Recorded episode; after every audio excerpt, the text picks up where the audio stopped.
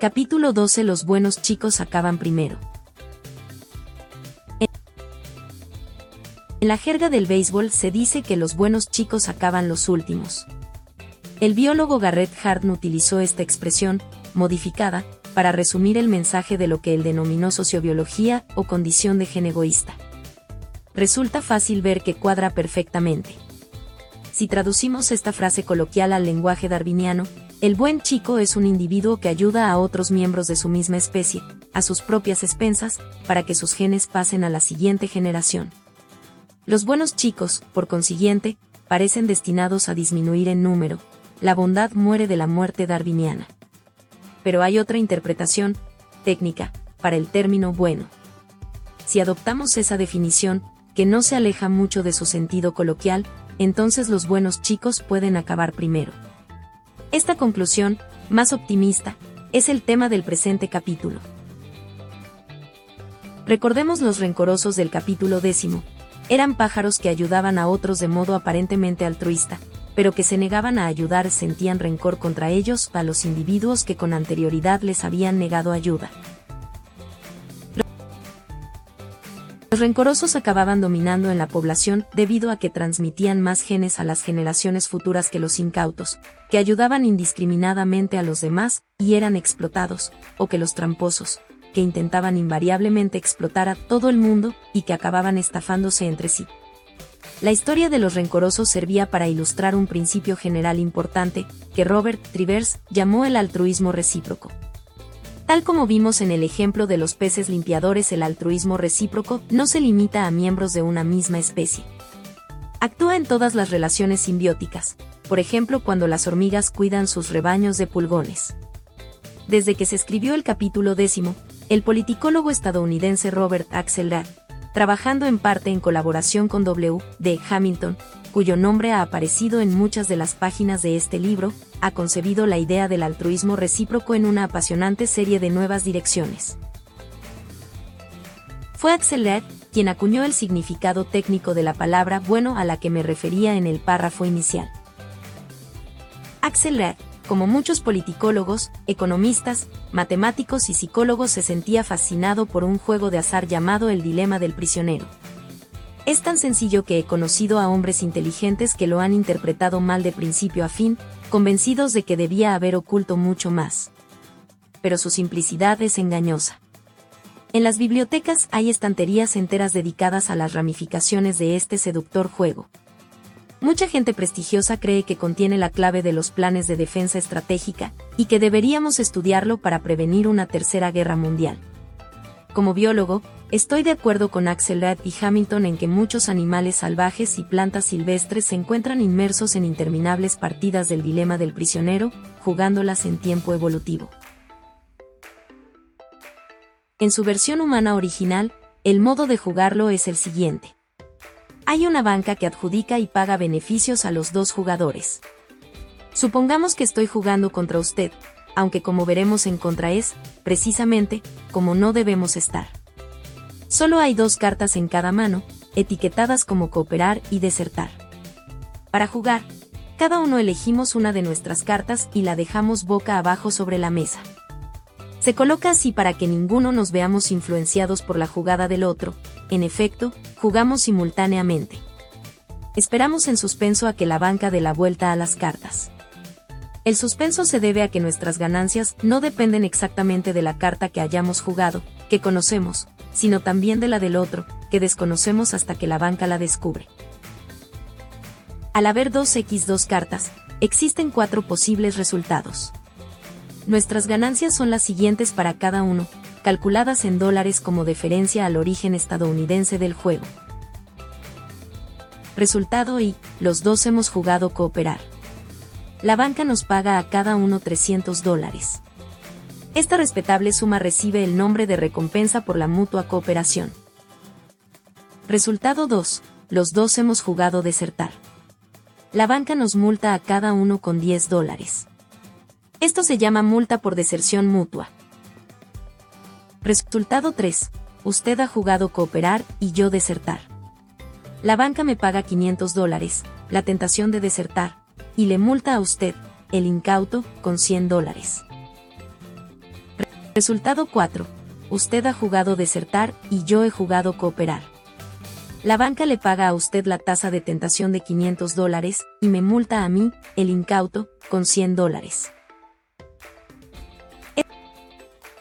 Es evidente que los resultados 3 y 4 son imágenes especulares uno de otro. A un jugador le va muy bien y al otro muy mal. En los resultados y 2 a los dos nos va por igual, pero y es mejor para los dos que 2. No importan las cantidades exactas de dinero. Tampoco importa cuántas son positivas, pagos, o cuántas, si es que las hay, negativas, multas. Lo que importa para calificar el juego como un auténtico dilema del prisionero es su orden de rangos. La tentación para desertar debe ser mejor que la recompensa por cooperación mutua, que debe ser mejor que la multa por deserción mutua, que debe ser mejor que la ganancia del incauto. Hablando en sentido estricto hay otra condición para calificar al juego de auténtico dilema del prisionero. La media de las ganancias por tentación y por incauto no debe exceder la recompensa. La razón de esta condición adicional aparecerá más adelante. Los cuatro resultados se resumen en la matriz de ganancias de la figura A. Bien, pero ¿por qué dilema? Para averiguarlo, contemplemos la matriz de ganancias e imaginemos las ideas que pueden pasar por mi cabeza cuando juego contra usted. Sé que solo hay dos cartas con las que puede jugar, cooperar y desertar. Considerémoslas por orden. Figura A. Pagos de varios resultados del juego del dilema del prisionero. Si ha jugado desertar, esto significa que hemos de mirar a la columna de la derecha, la mejor carta a la que yo podría haber jugado sería también desertar. He de admitir que he sufrido el castigo de la deserción mutua, pero si hubiera cooperado, habría obtenido la multa del incauto, que es peor. Volvamos ahora a la otra cosa que usted podría haber hecho, miremos a la columna de la izquierda, jugar la carta de cooperar. De nuevo, desertar es lo mejor que podría haber hecho. Si he cooperado, los dos habríamos obtenido la puntuación de 300 dólares. Pero si hubiera desertado, habría obtenido todavía más 500 dólares.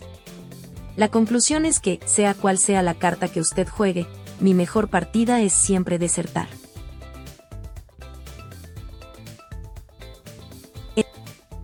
He deducido así, mediante una lógica impecable, que haga usted lo que haga yo tengo que desertar. Y usted, con no menos impecable lógica, llegará exactamente a la misma conclusión.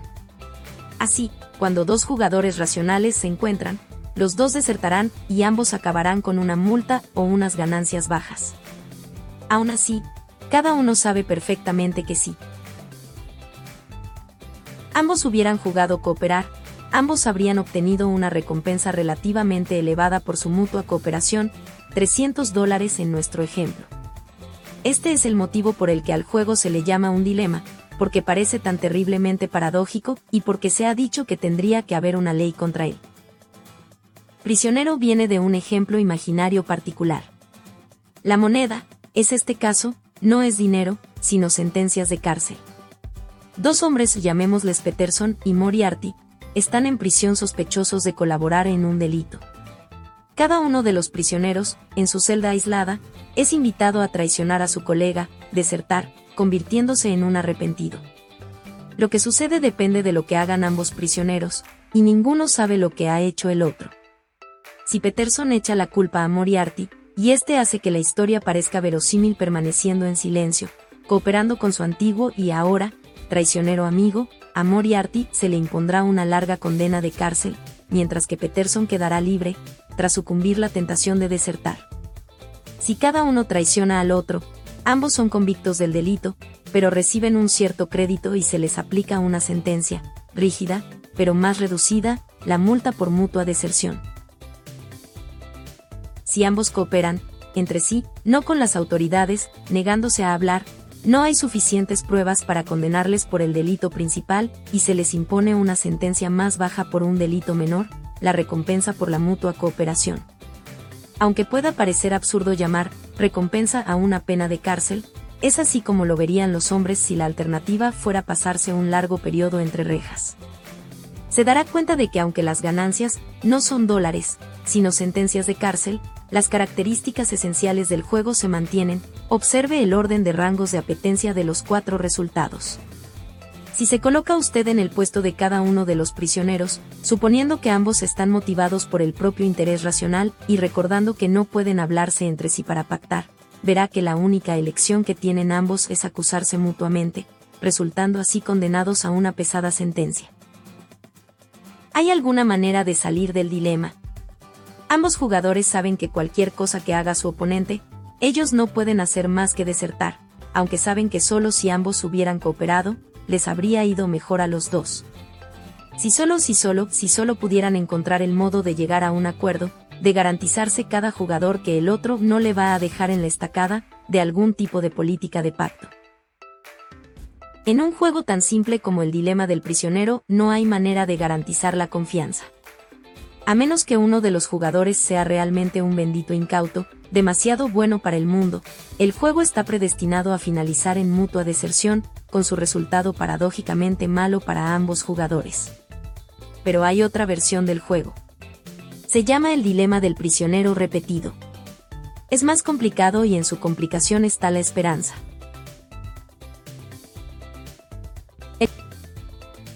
El juego repetido es, simplemente, el normal que se repite un número indefinido de veces con los mismos jugadores.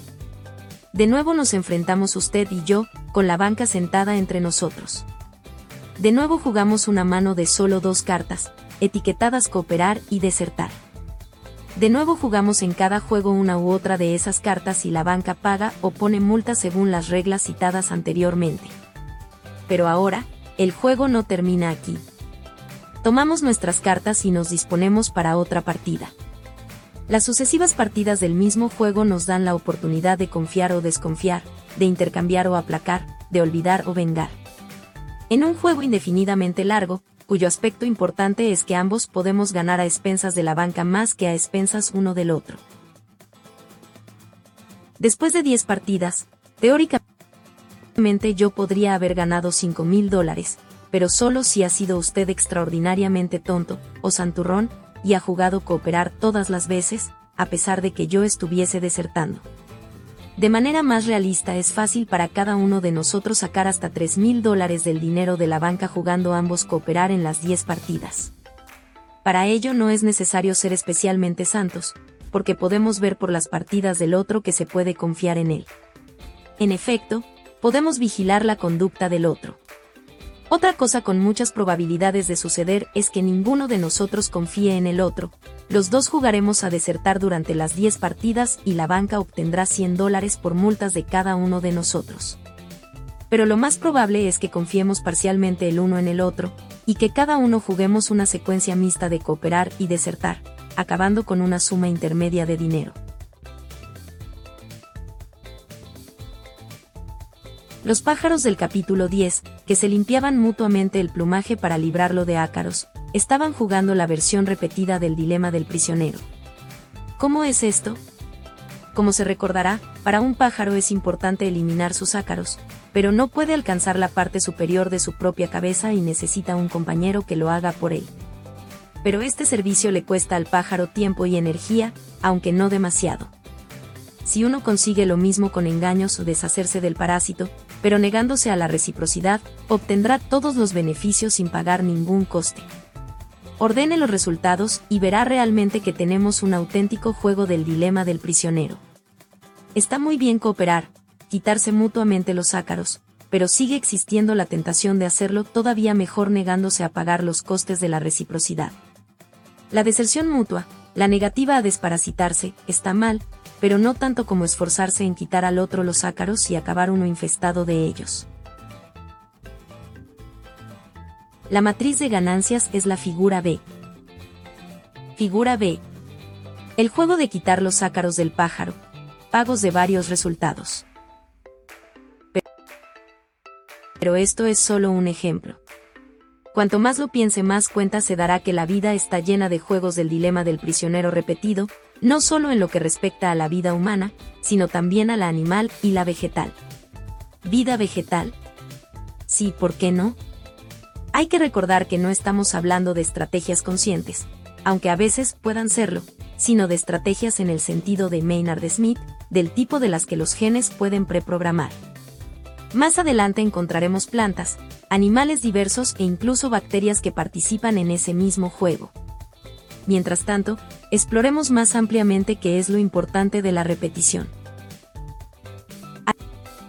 A diferencia de la versión simple, bastante predecible por cuanto que desertar es la única estrategia racional, la versión repetida ofrece multitud de enfoques estratégicos. En el juego sencillo solo hay dos posibles estrategias, cooperar y desertar. Sin embargo, la repetición permite infinidad de estrategias concebibles y en modo alguno resulta evidente cuál es la mejor.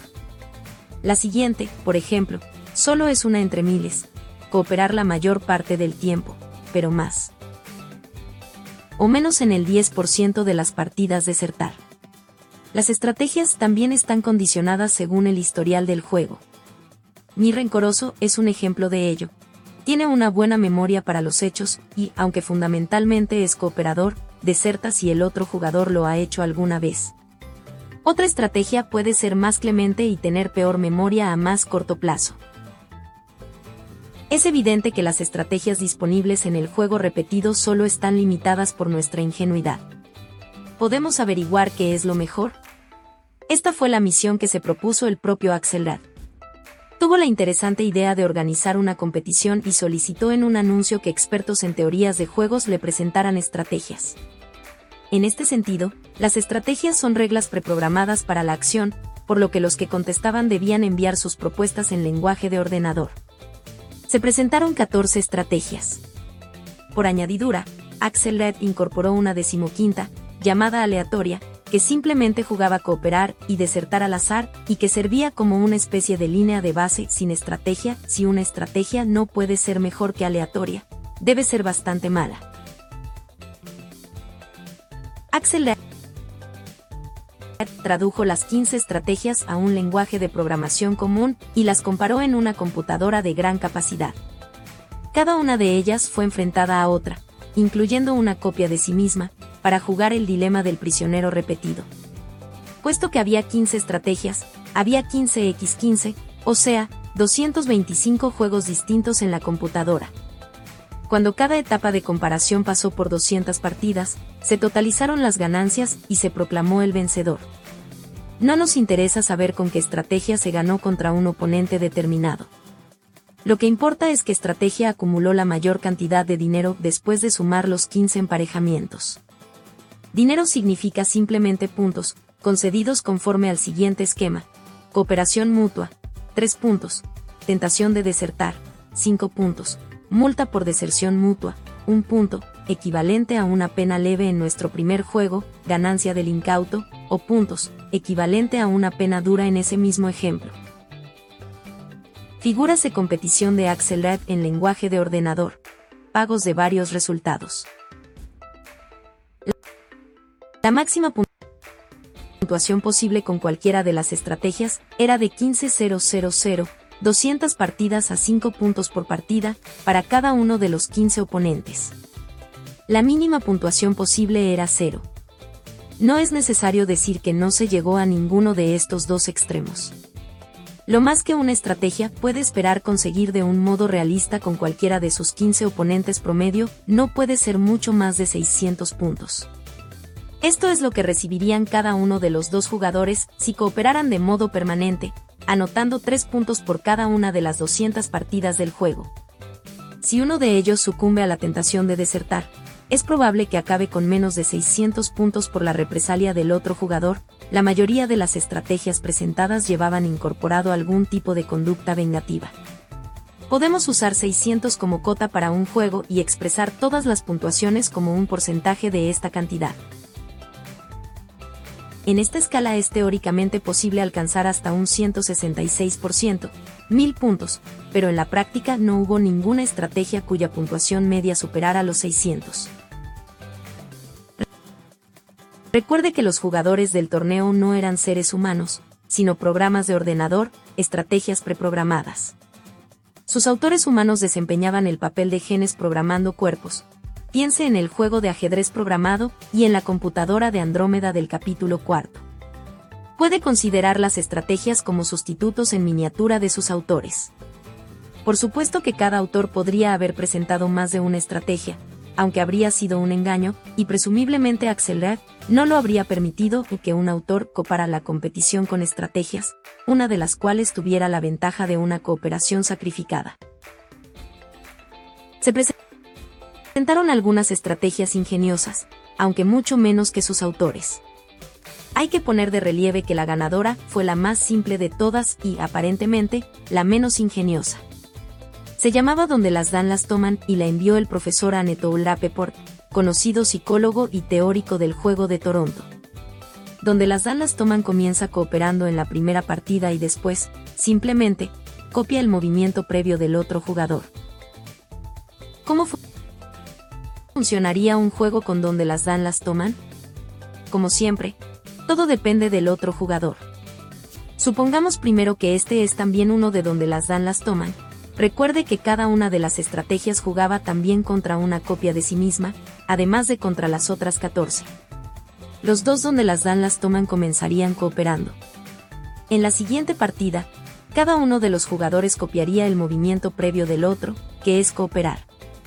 Entonces ambos continuarían con cooperar hasta el final del juego y obtendrían una cota del 100%, es decir, 600 puntos. Supongamos ahora que donde las dan las toman juega contra una estrategia llamada Cándido Probador. En realidad, Cándido Probador no formó parte de la competición de Axelrad, pero de cualquier forma resulta muy instructivo. Básicamente es idéntico a donde las dan las toman, excepto en que alguna vez, digamos una partida al azar de cada 10, intenta una deserción gratuita y obtiene la puntuación de tentación alta.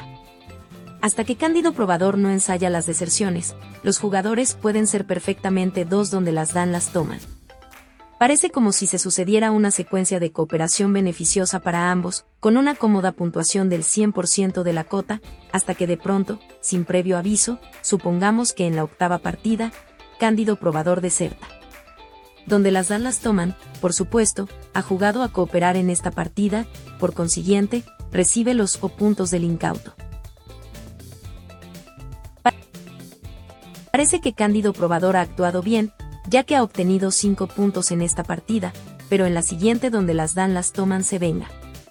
Juega desertar, siguiendo simplemente su regla de repetir el movimiento anterior del oponente. Mientras tanto, Cándido Probador, que sigue a ciegas su propia regla de copiar, ha copiado el movimiento de cooperar del oponente. Ahora es el quien obtiene los O puntos del incauto, mientras que donde las dan las toman logra la puntuación alta de 5. En el siguiente movimiento, Cándido Probador creemos que muy injustamente se venga de la deserción de donde las dan las toman y así continúan alternativamente. Durante estas partidas alternas ambos jugadores reciben un promedio de 2-5 puntos por cada movimiento, la media de 5 y 0. Esto es menos que los 3 puntos constantes que pueden conseguir jugando permanentemente a cooperar, y dicho sea de paso, este es el motivo de la condición adicional que se dejó sin explicar en la página 265. Así, cuando Cándido Probador se enfrenta a donde las dan las toman, ambos juegan peor que cuando donde las dan las toman lo hace contra sí mismo. Y cuando Cándido Probador juega con otro Cándido Probador, ambos tienden a hacerlo todavía peor, puesto que la deserción que repercute tiende a producirse más temprano. Consideremos ahora otra estrategia llamada probador arrepentido. Es igual al cándido probador, excepto en que realiza pasos activos para romper la serie de recriminaciones alternativas. Para hacerlo necesita una memoria ligeramente mejor que la de donde las dan las toman o cándido probador. Probador arrepentido recuerda si ha desertado espontáneamente o si el resultado fue una venganza rápida. Si es así, lleno de remordimientos permite a su oponente una tirada libre sin venganza.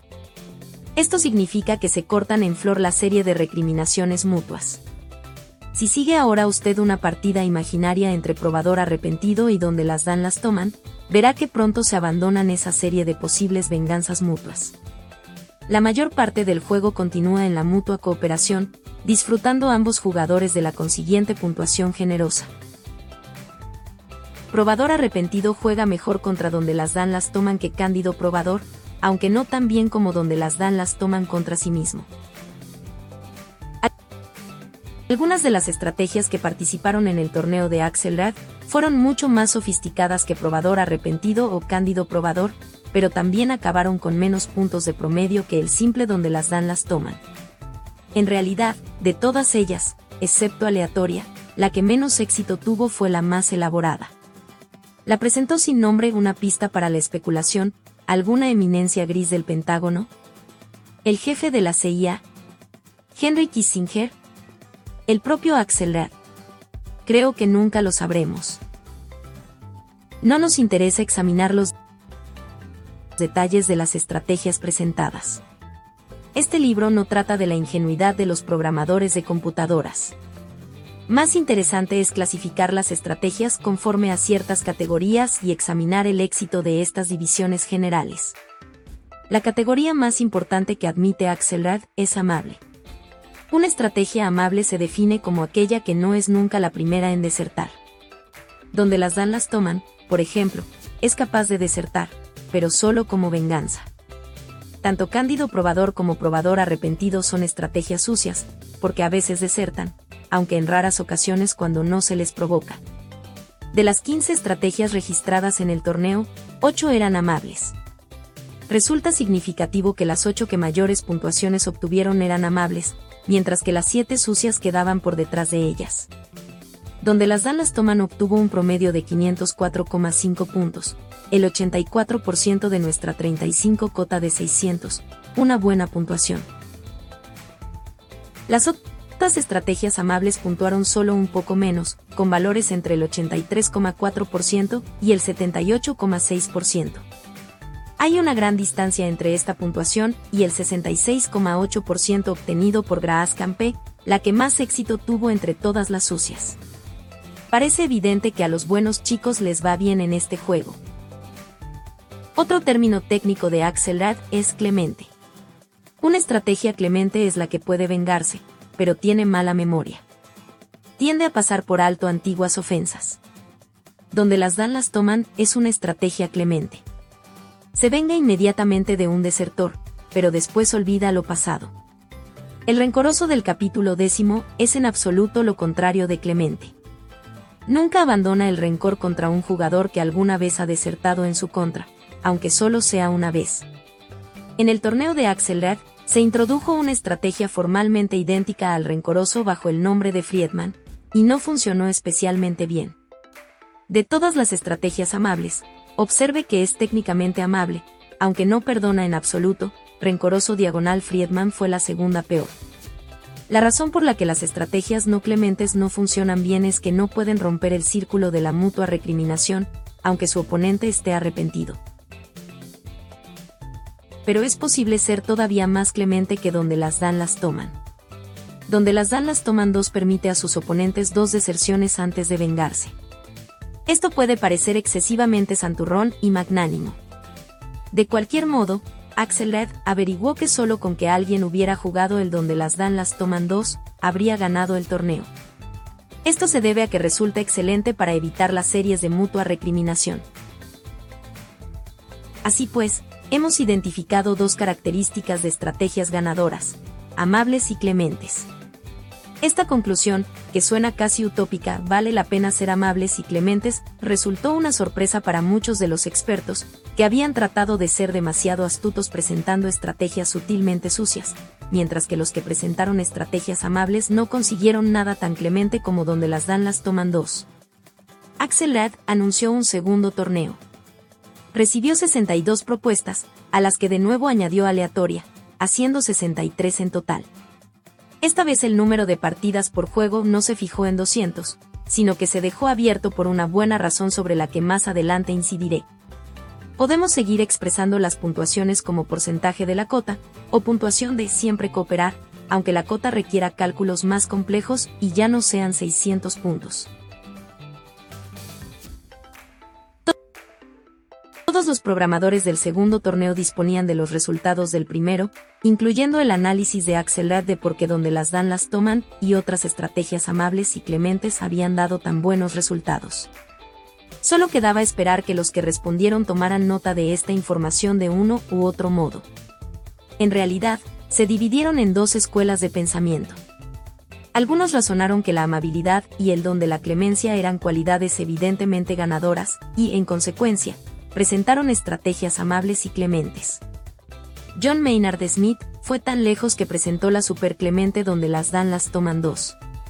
La otra escuela de pensamiento defendía que muchos de sus colegas, tras leer el análisis de Axel Axelrad, presentarían ahora estrategias amables y clementes. Por consiguiente, ellos aportarían estrategias sucias intentando así explotar esta prevista debilidad. Pero de nuevo el juego sucio no dio resultado. Donde las dan las toman, presentada por Annette Lapeport, fue otra vez la ganadora y puntuó un sonoro 96% de la cota. Y de nuevo, las estrategias amables dieron en general mejores resultados que las sucias. Todas menos una de las 15 estrategias de mayor puntuación eran amables y todas menos una de las 15 de menor puntuación eran sucias. Pero aunque la santurrona donde las dan las toman dos podría haber ganado el primer torneo si se hubiera presentado, no ganó el segundo. Esto se debió a que ahora se incluían estrategias más sutilmente sucias, capaces de hacer mella sin compasión en semejante debilidad. Esto pone de manifiesto un aspecto importante acerca de estos torneos. El éxito de una estrategia depende de las otras estrategias que se presentan. Es la única manera de justificar las diferencias entre el segundo torneo, en el que donde las dan las toman dos quedó descalificada, y el primero, donde podría haber ganado. Pero como ya dije antes, este no es un libro sobre la ingenuidad de los programadores de computadoras. ¿Hay alguna manera objetivo de juzgar cuál es realmente la mejor estrategia en un sentido general y menos arbitrario? Los lectores de los capítulos anteriores ya habrán intentado encontrar la respuesta en la teoría de las estrategias evolutivamente estables. Me cuento entre los que Axelrad envió sus primeros resultados, acompañados de una invitación para presentar una estrategia en el segundo torneo. No lo hice, pero sí que formulé, en cambio, otra sugerencia. Axelrad había comenzado ya a pensar en términos de EE, pero creí que esta tendencia era tan importante que le escribí, sugiriéndole que debería ponerse en contacto con W. de Hamilton, que, aunque Axelrad lo ignoraba, se encontraba entonces en otro departamento de la misma universidad, la Universidad de Michigan. En efecto, se puso de inmediato en contacto con Hamilton, y el resultado de su posterior colaboración fue un brillante artículo conjunto, publicado en la revista Science en 1981 y que recibió el premio Newcomb Cleveland de la Asociación Americana para el Progreso de las Ciencias. Además de tratar varios ejemplos biológicos del dilemas del prisionero repetido, Axelrad y Hamilton dieron lo que considero el reconocimiento debió al enfoque EE. Comparemos el enfoque EE con el sistema de todos contra todos que siguió a los dos torneos de Axelrad. Ir todos contra todos es parecido a una liga de fútbol. Cada estrategia se enfrenta a otra un número igual de veces. La puntuación final de una estrategia es la suma total de los puntos conseguidos frente a las otras estrategias.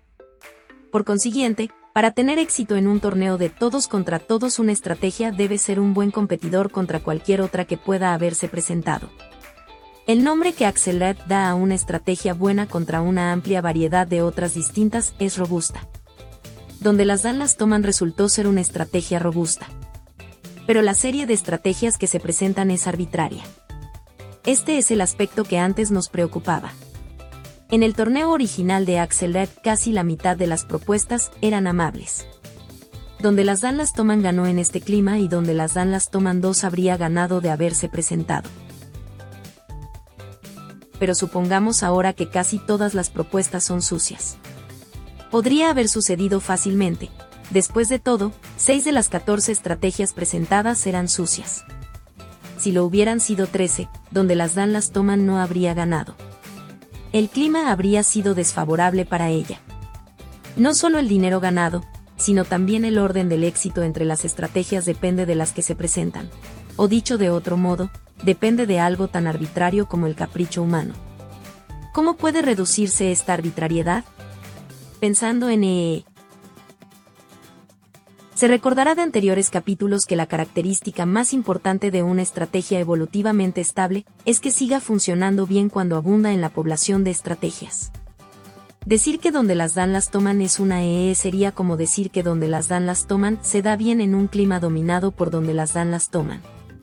Esto podría considerarse un caso especial de robustez. Como evolucionistas estamos tentados a considerarlo como el único tipo importante de robustez. ¿Por qué es tan importante? Porque en el mundo del darwinismo las ganancias no se pagan con dinero, sino con descendencia. Para un darwinista una estrategia que tiene éxito es la que se ha generalizado en la población de estrategias. Para que una estrategia siga teniendo éxito debe funcionar especialmente bien cuando es numerosa, es decir, en un clima dominado por sus propias copias. En realidad, Axel Red condujo la tercera ronda de su torneo como podría haberla llevado la selección natural, buscando una EE. Ciertamente, no la llamó tercera ronda, puesto que no solicitó nuevas propuestas, sino que utilizó la 63 del segundo torneo. Pero creo que conviene llamarla tercera ronda, porque se diferencia de los dos torneos de todos contra todos de manera mucho más fundamental que estos entre sí. Axel tomó las 63 estrategias y las introdujo de nuevo en una computadora para hacerla 1, a generación de una sucesión evolutiva. En la 1 generación, por consiguiente, el clima consistía en una representación por igual de las 63 estrategias.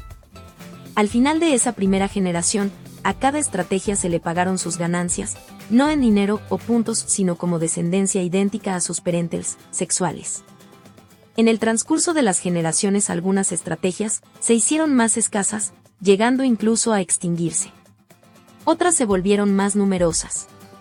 Al cambiar las proporciones, lo mismo sucedió, en consecuencia, con el clima en el que tendrían lugar las futuras partidas del juego. Llegado un momento, digamos mil generaciones, no habría más cambios en las proporciones ni en el clima. Se habría alcanzado la estabilidad.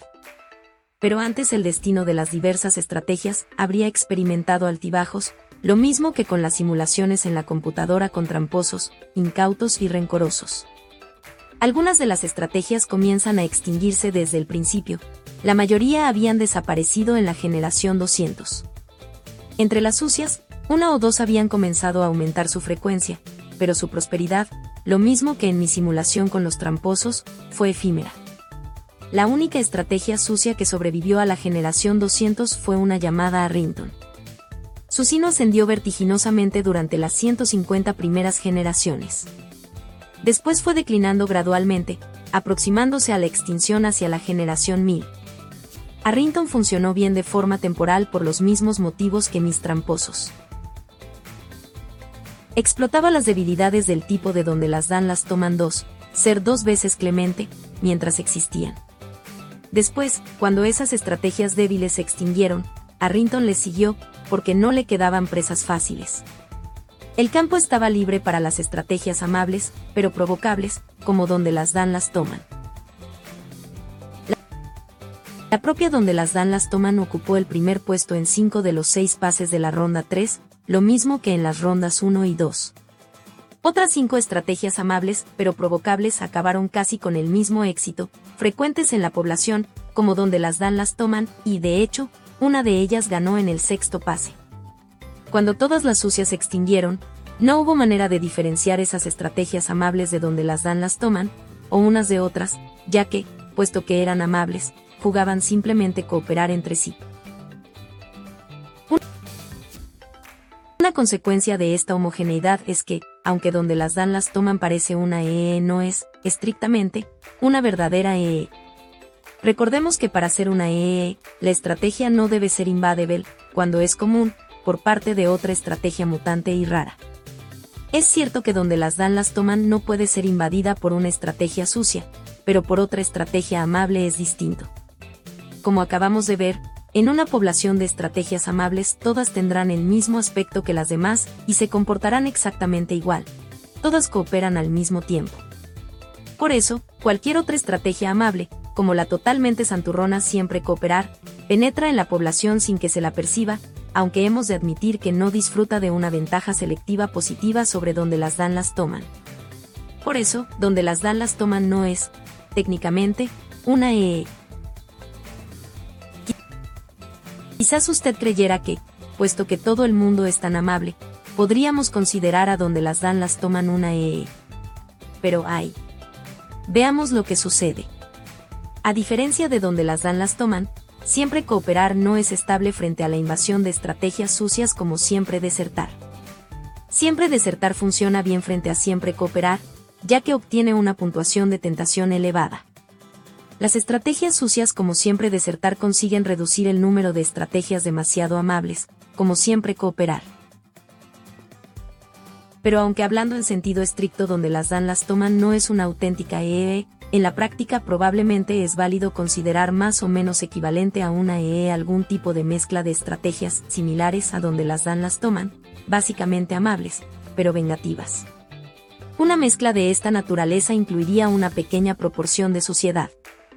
Robert Boyd y Jeffrey Loverbaum, en uno de los más interesantes seguimientos del trabajo de Axel Rad, consideraron una mezcla de donde dan dos las toman y de una estrategia llamada donde las dan las toman recelosa, es técnicamente sucia, pero no muy sucia. Se comporta exactamente igual que donde las dan las toman después del primer movimiento, pero, y esto es lo que la hace técnicamente sucia, deserta al primer movimiento del juego. En un clima totalmente dominado por donde las dan las toman, la donde las dan las toman recelosa no prospera, porque su deserción inicial dispara una serie ininterrumpida de recriminación mutua.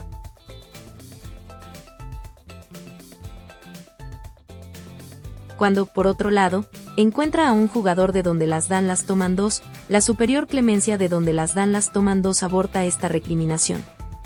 Ambos jugadores acaban la partida con, al menos, la puntuación cota, recibiendo donde las dan las toman recelosa una bonificación por su deserción inicial. Boyd y Lorberbaum demostraron que una población de donde las dan las toman podría resultar invadida, hablando evolutivamente, por una Mezcla de donde las dan las toman dos y donde las dan las toman recelosa, al prosperar cada una de ellas en compañía de la otra. Desde luego, esta no es la única combinación que podría invadir así.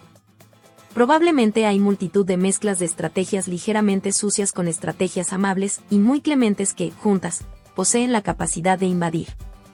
Alguna de ellas podría ser como un espejo de aspectos conocidos de la vida humana. Axel Red reconoció que donde las dan las toman no es estrictamente una EE, por consiguiente, acuñó para describirla la frase de estrategia colectivamente estable.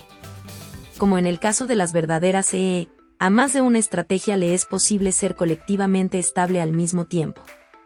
Y, de nuevo, es cuestión de suerte que una de ellas domine la población.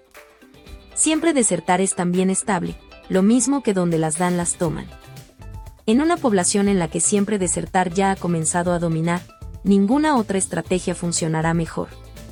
Podemos tratar el sistema como biestable, siendo siempre desertar uno de los puntos estables, y donde las dan las toman, o cualquier mezcla de estrategias vengativas y generalmente amables, el otro. El punto estable que primero domine la población tenderá a mantenerse dominante.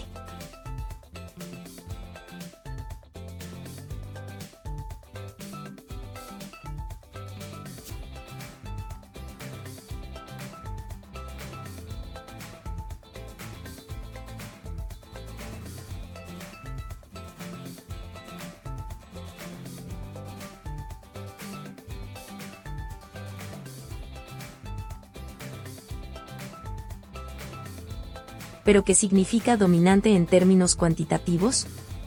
¿Cuántas donde las dan las toman tiene que haber para que donde las dan las toman funcione mejor que siempre desertar?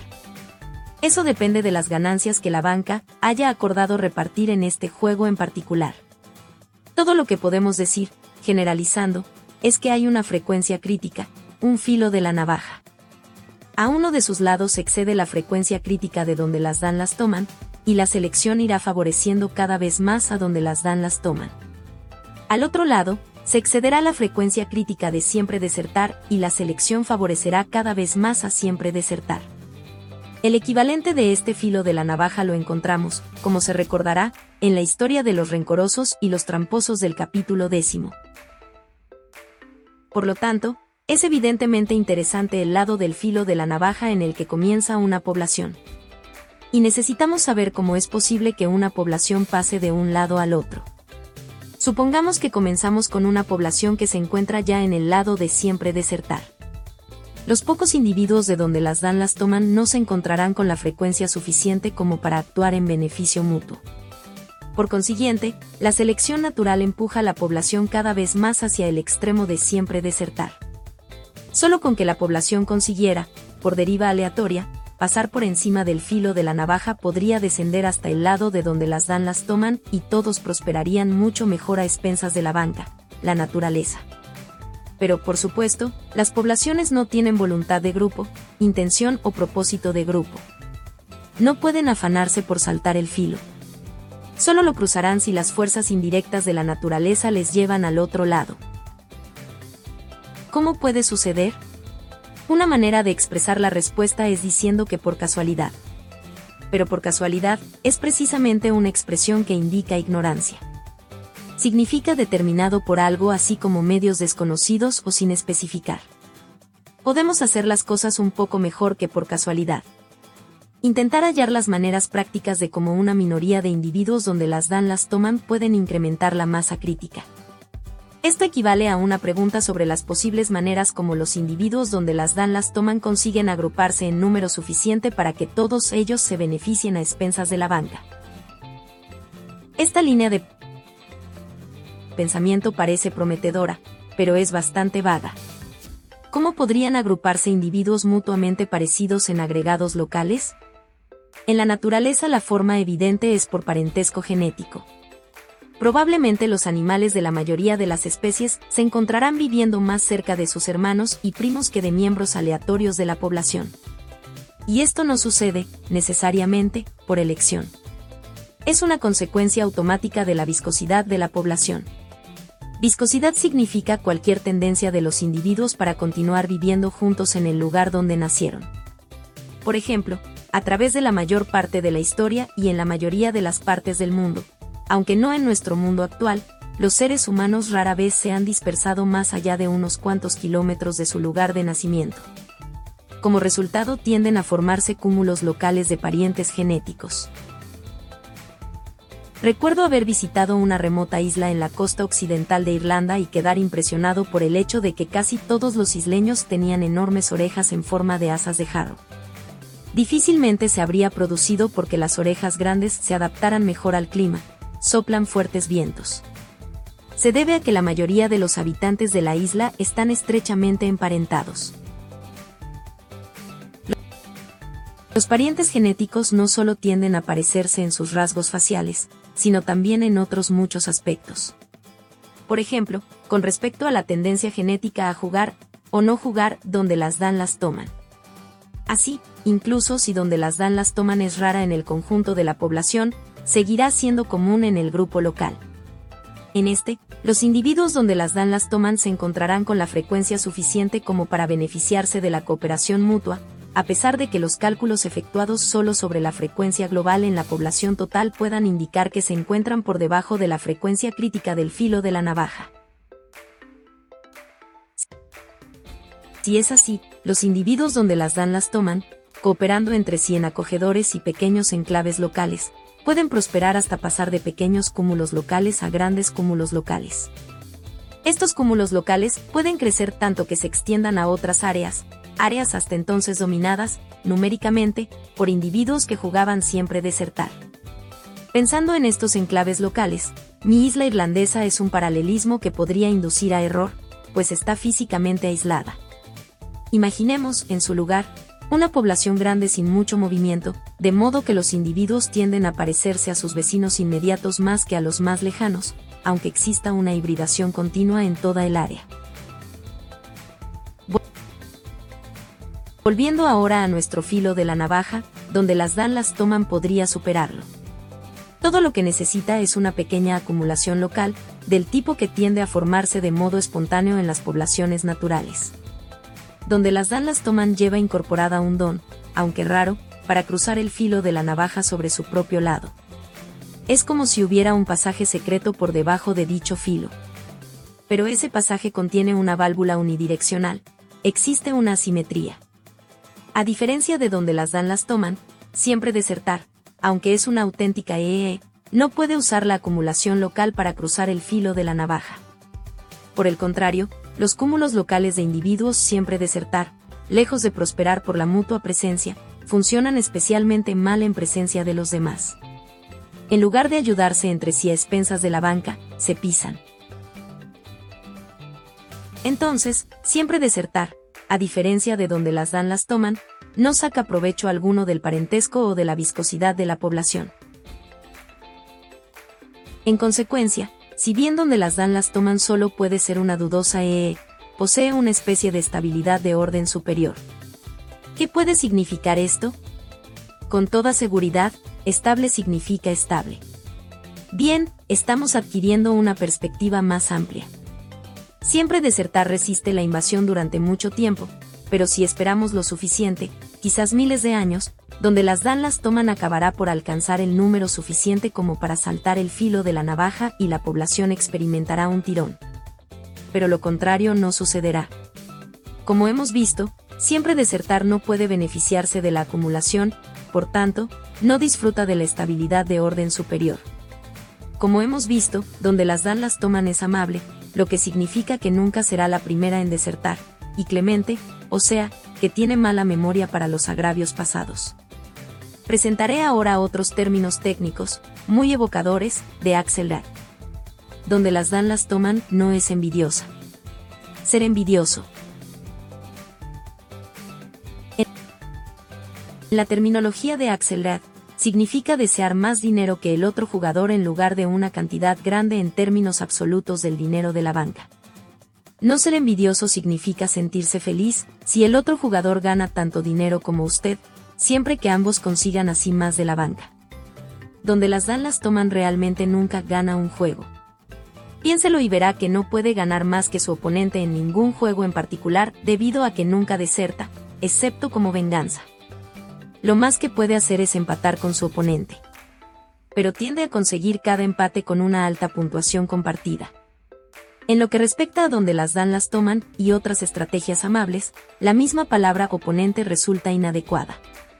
Pero por desgracia, cuando los psicólogos organizan juegos del dilema del prisionero repetido entre seres humanos reales, casi todos los jugadores sucumben a la envidia, por tanto, les va relativamente mal en términos de dinero.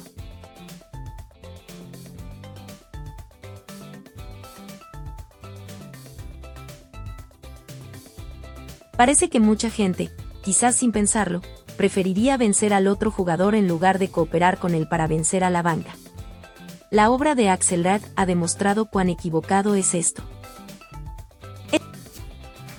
Es un error solo en ciertos tipos de juego. Los teóricos de los juegos los dividen en juegos de suma cero y de suma no cero. Un juego de suma cero es aquel en que la ganancia de un jugador es la pérdida del otro.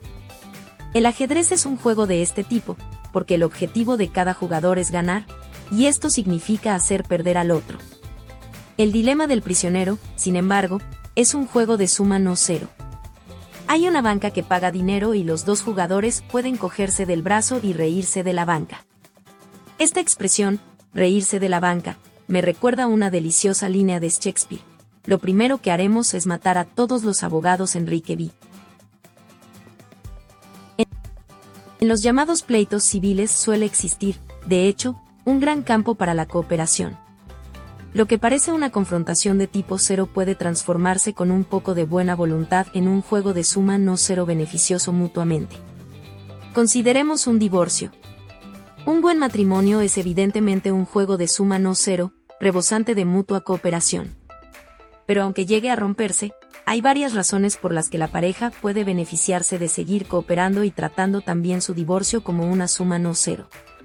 Si el bienestar de un hijo no es suficiente razón, podrían serlo los honorarios de los dos abogados, un buen pellizco a las finanzas familiares. Por eso, evidentemente, una pareja sensible y civilizada debería comenzar por ir. Juntos a ver a un abogado, no es verdad. Bueno, realmente no.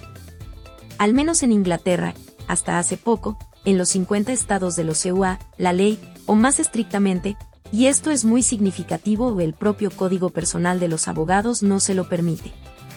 Los abogados solo pueden aceptar a un miembro de la pareja como cliente.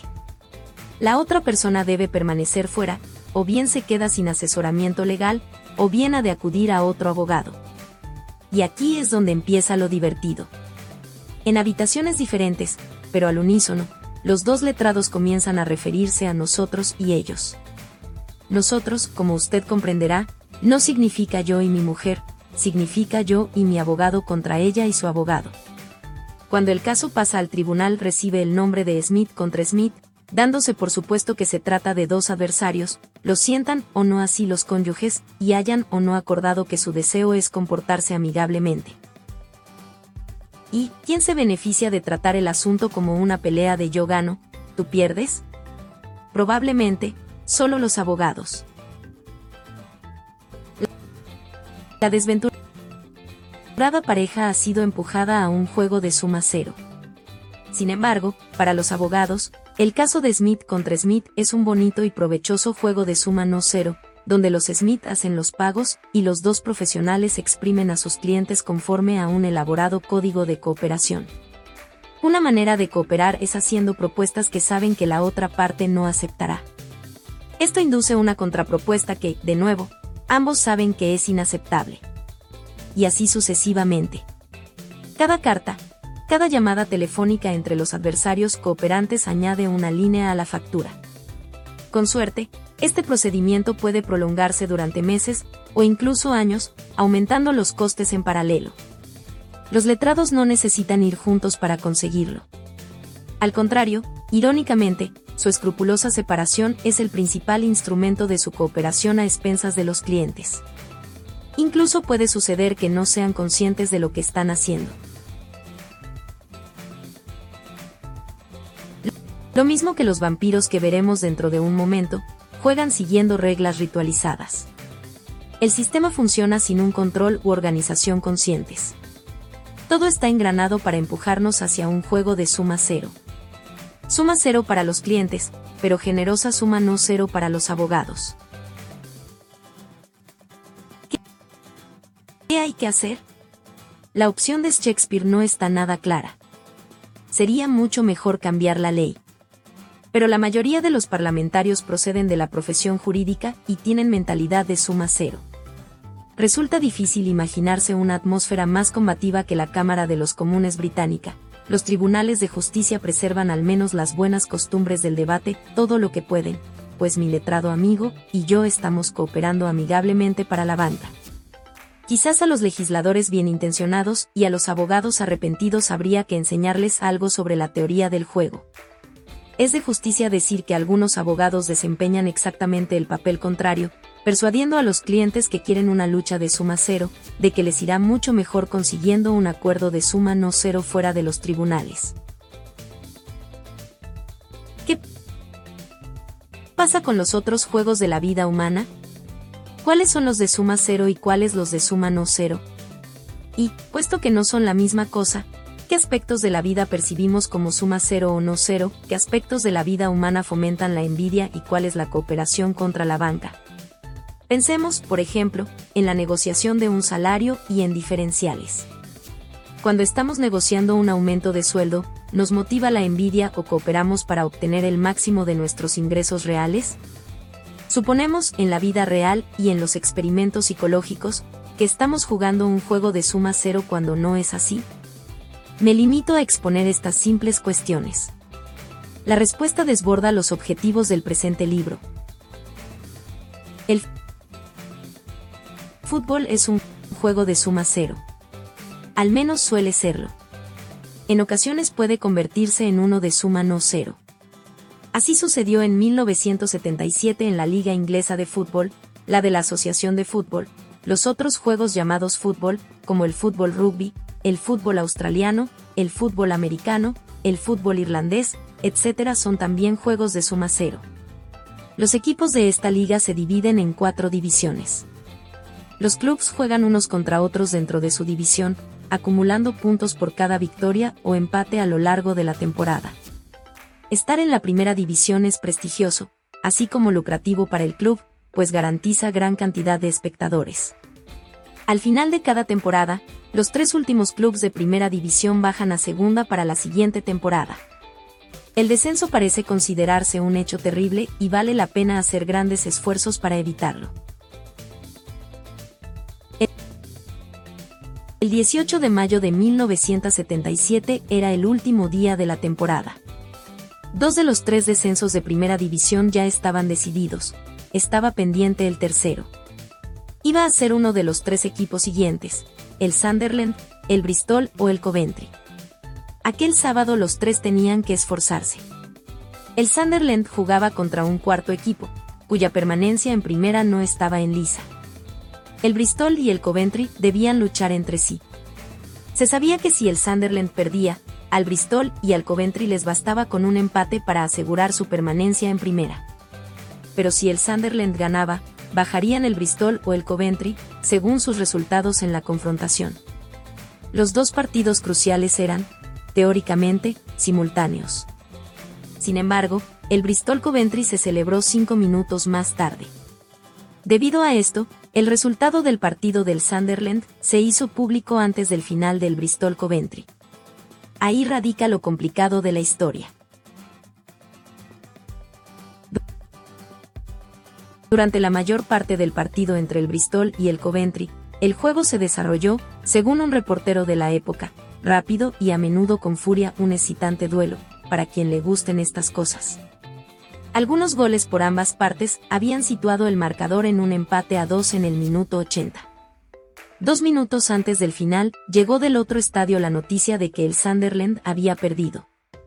De inmediato, el entrenador del Coventry vio la noticia en el cuadro de anuncios electrónico del extremo del campo.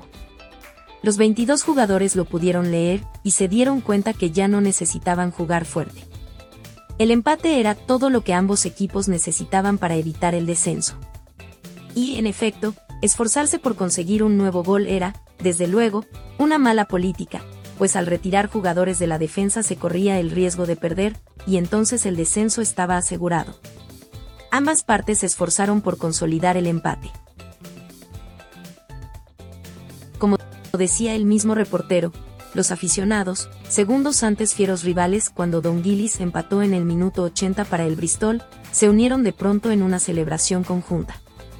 El árbitro, Ron Chalice contemplaba impotente como los jugadores iban dando a la pelota sin que nadie se opusiera al que la llevaba.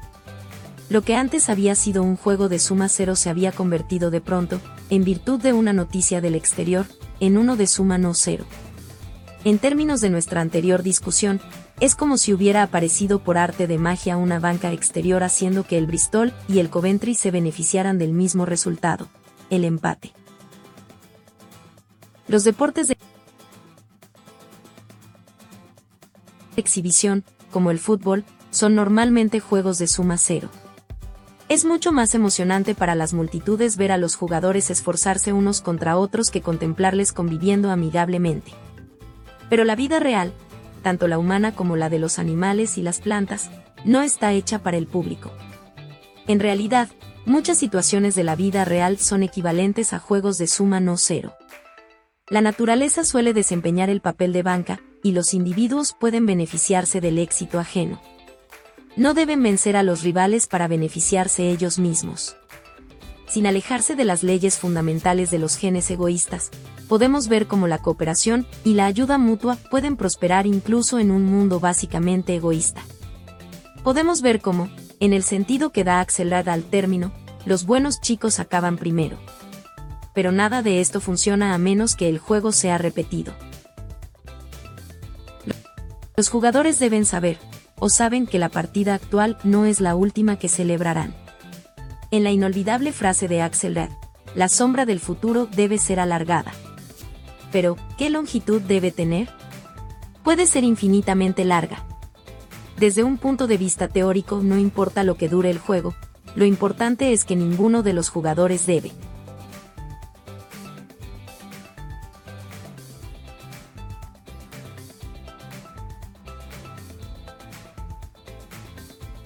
Saber cuándo va a acabar. Suponga que usted y yo estábamos jugando el uno contra el otro y suponga también que ambos sabíamos que el número de partidas tenía que ser exactamente de 100. Sabíamos que la partida 100, al ser la última, era equivalente a una simple del dilema del prisionero. Por consiguiente, la única estrategia racional para ambos en la partida 100 sería desertar, y podríamos suponer perfectamente que el otro estaría decidido a hacerlo en esta última oportunidad.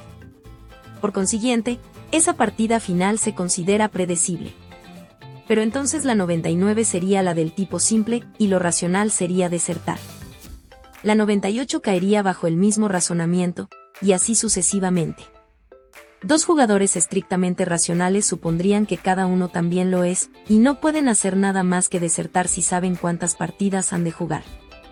Por esta razón, cuando los teóricos hablan del juego del dilema del prisionero repetido suponen siempre que el final es impredecible, o que solo la banca lo sabe.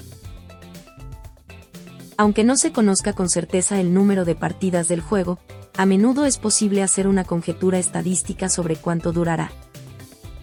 Probablemente. Este acerto se convierte en parte importante de la estrategia. Si me doy cuenta de que la banca se pone nerviosa y mira el reloj, puedo suponer que el juego está llegando a su fin, por consiguiente, me sentiré tentado de desertar. Si supongo que usted se ha dado cuenta que la banca está nerviosa, temeré que también usted tenga la tentación de desertar. Probablemente querré ser el primero en hacerlo. Especialmente porque mi temor de que usted tema que yo, la simple distinción de los matemáticos entre el juego del dilema del prisionero sencillo y repetido es demasiado simple. Cada jugador puede esperar comportarse como si poseyera una estimación constantemente actualizada de la duración probable del juego. Cuanto más larga sea su estimación, tanto más jugará conforme a las expectativas de los matemáticos para el juego repetido verdadero, en otras palabras, será más amable, más clemente y menos envidioso. Cuanto más corto sea el cálculo de futuro para el juego, tanto más se sentirá inclinado a jugar de acuerdo con las expectativas de los matemáticos para el juego sencillo, será más sucio y menos clemente.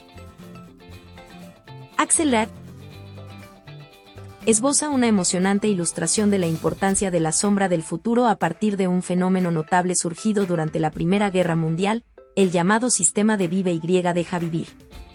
Su fuente son los estudios del historiador y sociólogo Tony Ashworth. Es bien conocido que durante la Navidad las tropas británicas y alemanas confraternizaron brevemente y bebieron juntos en tierra de nadie.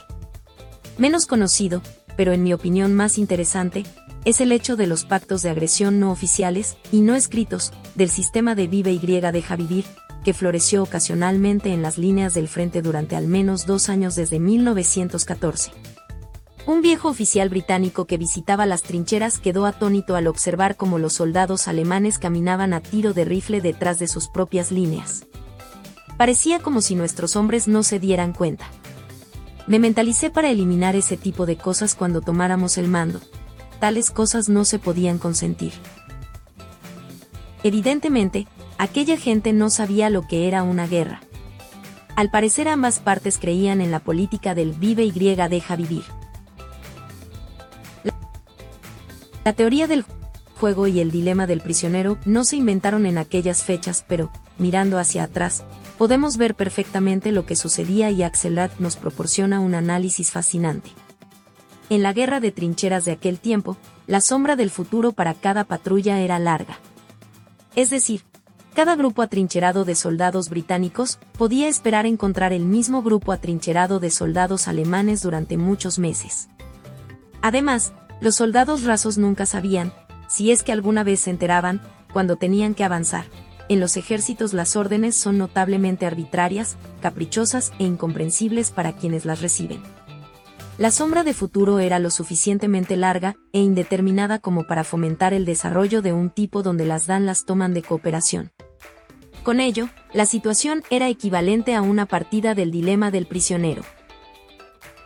Para calificarlo como un auténtico dilema del prisionero, recuerde que las ganancias deben seguir un determinado orden de rango.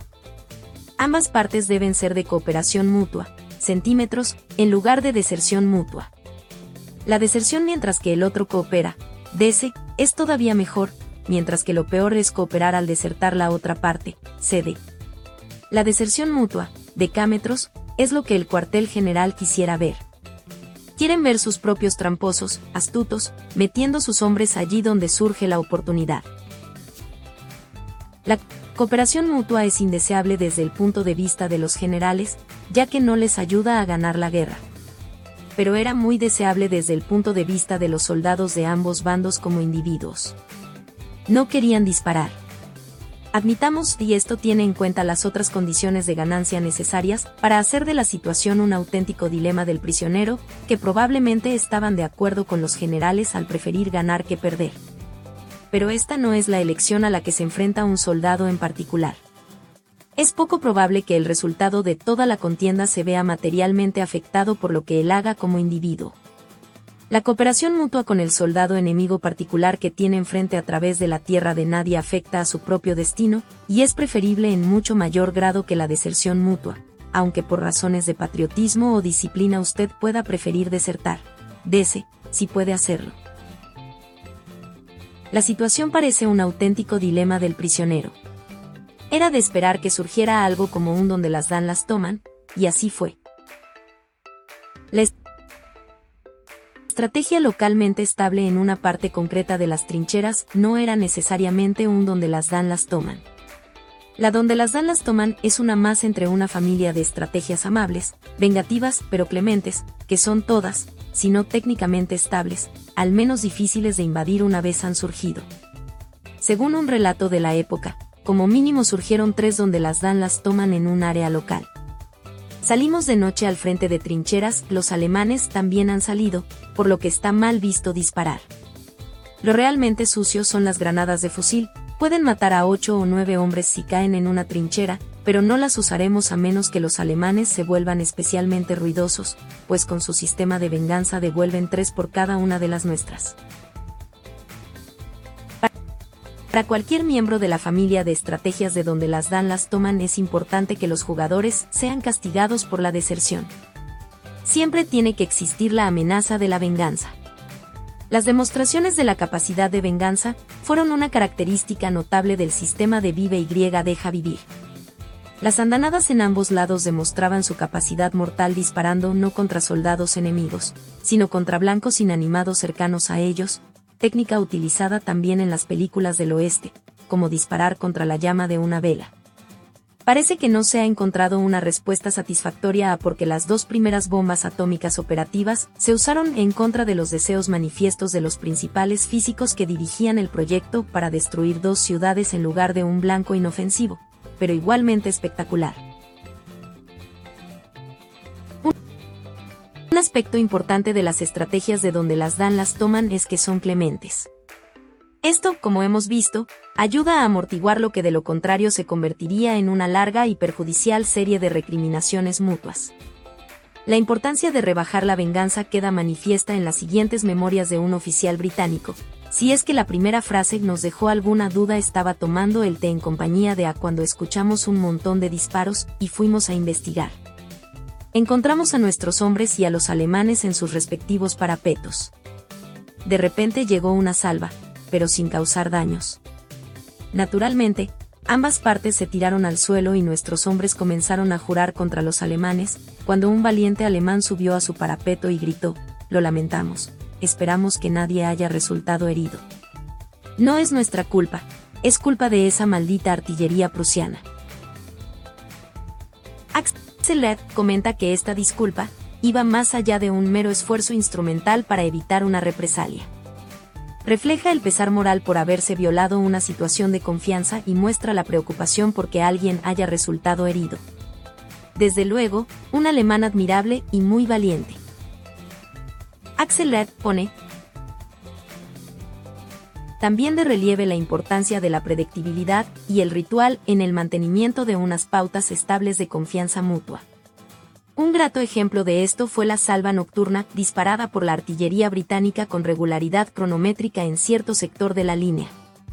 En palabras de un soldado alemán, llegaba a las 7 con tanta regularidad que podías poner con ella tu reloj en hora, siempre tenía el mismo objetivo, su alcance era preciso, nunca variaba lateralmente o caía más lejos o más cerca de la marca, incluso algunos compañeros salían gateando un poco antes de las 7 para verla explotar. La artillería alemana hacía exactamente lo mismo, como demuestra el siguiente relato británico. Tan regulares eran, los alemanes, en su elección de los blancos, hora y número de andanadas que el coronel Jones sabía al minuto donde caería el siguiente tiro. Sus cálculos eran muy precisos y así era capaz de correr unos riesgos que el cuadro de oficiales consideraba enormes, sabiendo que los proyectiles dejarían de caer justamente antes de que llegara al sitio castigado.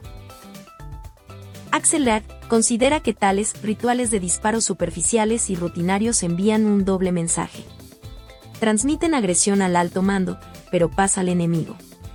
El sistema de Vive y Deja Vivir habría funcionado mediante negociación verbal entre estrategas negociando alrededor de una mesa.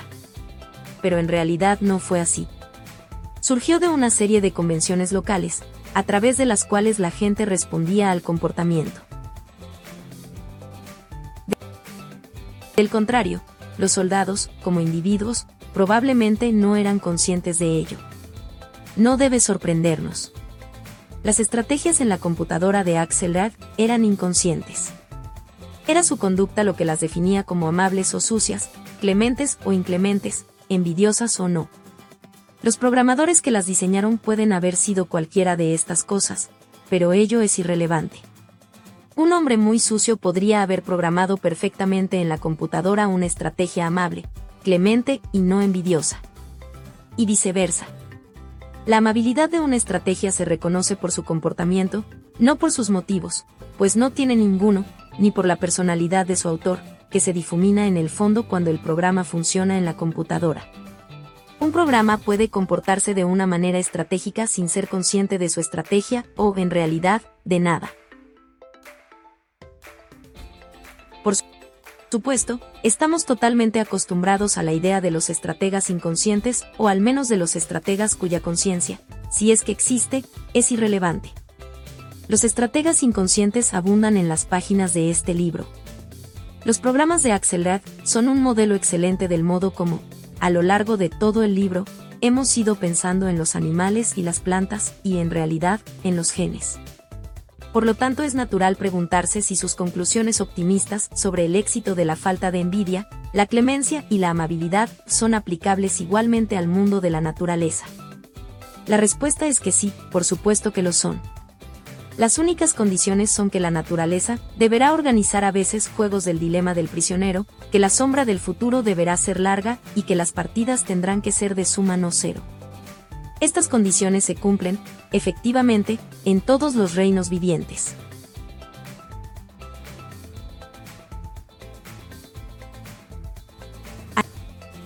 A nadie se le ocurrirá afirmar que una bacteria es una estratega consciente, aunque los parásitos bacterianos estén probablemente inmersos sin cesar en un juego del dilema del prisionero con sus huéspedes, y no hay razón por la que no puedan atribuirse a sus estrategias unos adjetivos axerodianos clemente, no envidioso, etc.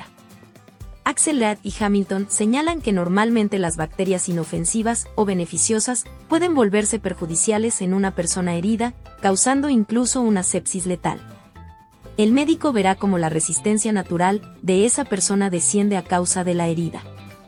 Pero quizás, la razón verdadera se relacione con los juegos del dilema del prisionero.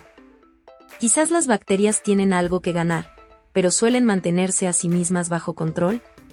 En la partida entre seres humanos y bacterias la sombra del futuro suele ser larga, pues el ser humano típico probablemente vivirá varios años desde cualquier fecha de partida. Una persona gravemente herida, por otro lado, puede presentar para esta bacteria una sombra de futuro potencialmente mucho más corta. La consiguiente tentación de desertar parece ser entonces una opción más atractiva que la recompensa por la mutua cooperación. Ni que decir tiene que no hay prueba alguna de que las bacterias piensen algo parecido en sus pequeñas y sucias cabezas. Quizás la selección en las generaciones bacterianas les haya incorporado una regla de tres inconscientes que funciona por medios puramente químicos. Según Axelrad y Hamilton, las plantas pueden también tomar revancha, por supuesto de manera inconsciente. Las higueras y una especie concreta de avispas cooperan en una relación muy estrecha. El higo que usted come no es realmente un fruto. Tiene un diminuto agujero en su extremo, y si usted penetra por él, tendrá que ser tan pequeño como una de estas avispas, y son diminutas, afortunadamente demasiado pequeñas como para que usted las note al comerse el higo, encontrará cientos de diminutas flores revistiendo sus paredes. El higo tiene un invernadero interior para las flores y una cámara de polinización. Y los únicos agentes que pueden llevar a cabo la polinización son esas avispas. Por consiguiente, el árbol se beneficia por alojar a los insectos. Pero, ¿qué sacan las avispas? Ponen los huevos en algunas de las pequeñísimas flores, las larvas se alimentarán después de ellas. Dentro del mismo higo polinizan otras flores.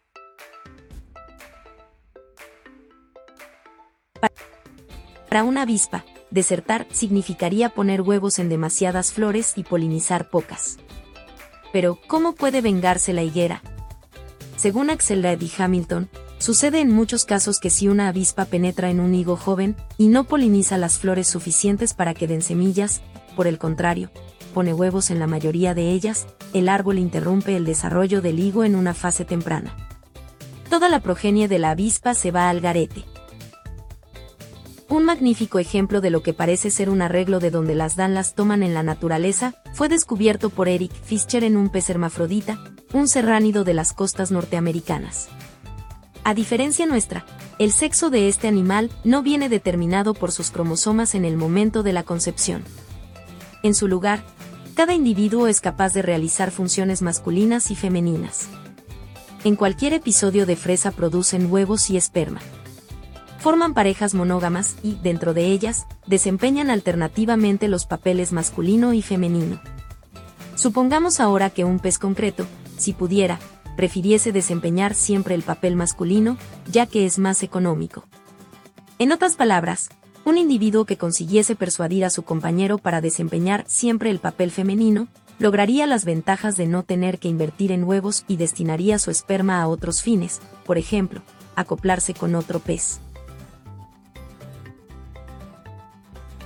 Lo que Fischer observó en realidad fue que los peces operaban según un sistema de estricta alternancia. Esto es lo que podría esperarse si jugaran donde las dan las toman. Y es factible que así sea, ya que parece que el juego es un auténtico dilema del prisionero, aunque algo complicado. Jugar la carta cooperar significa desempeñar el papel femenino cuando te toca el turno. Intentar desempeñar el papel masculino cuando te corresponde el femenino es el equivalente a jugar la carta desertar. La deserción es vulnerable a la venganza. El compañero puede negarse a desempeñar el papel femenino la siguiente vez, cuando le toque el turno, y con ello simplemente terminaría la relación. Fischer observó que las parejas con una distribución irregular de los papeles sexuales tendían a romperse. Una cuestión que a veces se plantean los sociólogos y los psicólogos es porque los donantes de sangre, en países como Gran Bretaña, donde no se les remunera, dan su sangre. Es difícil creer que la respuesta radique en una reciprocidad o egoísmo disfrazado en sentido estricto. No sucede, como se suele creer, que los donantes reciban un trato preferencial cuando ellos mismos necesitan una transfusión. Tampoco se les condecora. Puede que sea ingenuo, pero creo ver en ello un caso genuino de puro y desinteresado altruismo. También parece que entre los vampiros compartir la sangre sigue el modelo de Axel. Podemos aprenderlo del trabajo de G. S. Wilkinson. Los vampiros, como es bien sabido, se alimentan de sangre por las noches. No les resulta fácil encontrar su alimento, pero cuando lo logran, se dan un festín. Al llegar el alba, algunos individuos desafortunados vuelven sin haber comido, mientras que otros que han logrado encontrar una víctima tienen, probablemente, sangre de sobra. Otra noche la suerte puede cambiar. Por tanto, parece un caso prometedor de altruismo recíproco. Wilkinson descubrió que los individuos que habían tenido éxito donaban sangre, regurgitándola, a sus camaradas menos afortunados. De las 110 regurgitaciones registradas por Wilkinson, 77 podían interpretarse también como casos de madres alimentando a sus crías, en otros casos eran parientes genéticos. Sin embargo, quedan algunos ejemplos entre vampiros no emparentados que comparten la sangre, casos en los que la expresión la sangre es más espesa que el agua no se ajustaría a los hechos. Es significativo que los individuos implicados tendían a compartir dormidero, tenían, por tanto, la oportunidad de interactuar repetidas veces con otros, como se requiere para el dilema del prisionero repetido. Pero, ¿se daban los restantes requisitos para un dilema del prisionero? La matriz de ganancias de la figura de es lo que cabría esperar si así fuera. ¿Se ajusta realmente a esta tabla la economía de los vampiros? Wilkinson observó el ritmo al que los vampiros en ayunas perdían peso. A partir de esto calculó el tiempo que tardaría uno saciado en morir de hambre, otro en ayunas en morir de hambre, y todos los tipos intermedios. Esto le permitió estimar la sangre en términos de horas de vida prolongada. Descubrió, y realmente no es sorprendente, que el ritmo de intercambio era distinto según el grado de ayuno del animal. Figura de esquema de un vampiro donante de sangre. Pagos de varios resultados.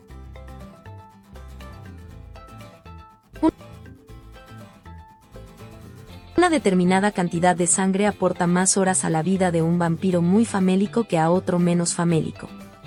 En otras palabras, aunque el acto de donar sangre aumenta las posibilidades de morir del donante, este aumento es pequeño comparado con el incremento de las posibilidades de supervivencia del receptor. Hablando en términos económicos, parece verosímil que la economía de los vampiros cumpla las reglas del dilema del prisionero. La sangre que el donante da es menos importante para ella, los grupos sociales de vampiros son de hembras, que la misma cantidad para el receptor.